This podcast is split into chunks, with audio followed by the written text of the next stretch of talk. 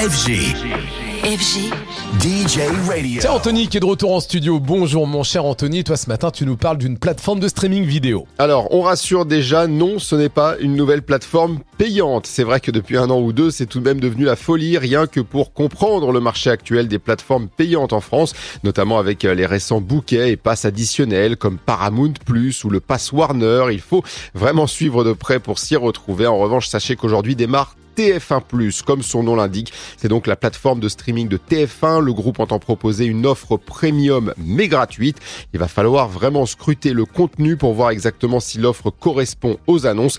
TF1 annonce 15 000 heures de programme pour le moment, soit le catalogue de Disney par exemple, euh, avancé euh, par donc la, par la première chaîne. Euh, il y a bien sûr les séries phares du groupe comme HPI ou encore Panda, des séries étrangères comme Charmed ou Vampire Diaries et des films. On avance les visiteurs à dispo, comme la trilogie du film Le Hobbit. En termes d'ergonomie, l'idée est d'avoir un menu digne des célèbres plateformes avec du contenu personnalisé par exemple.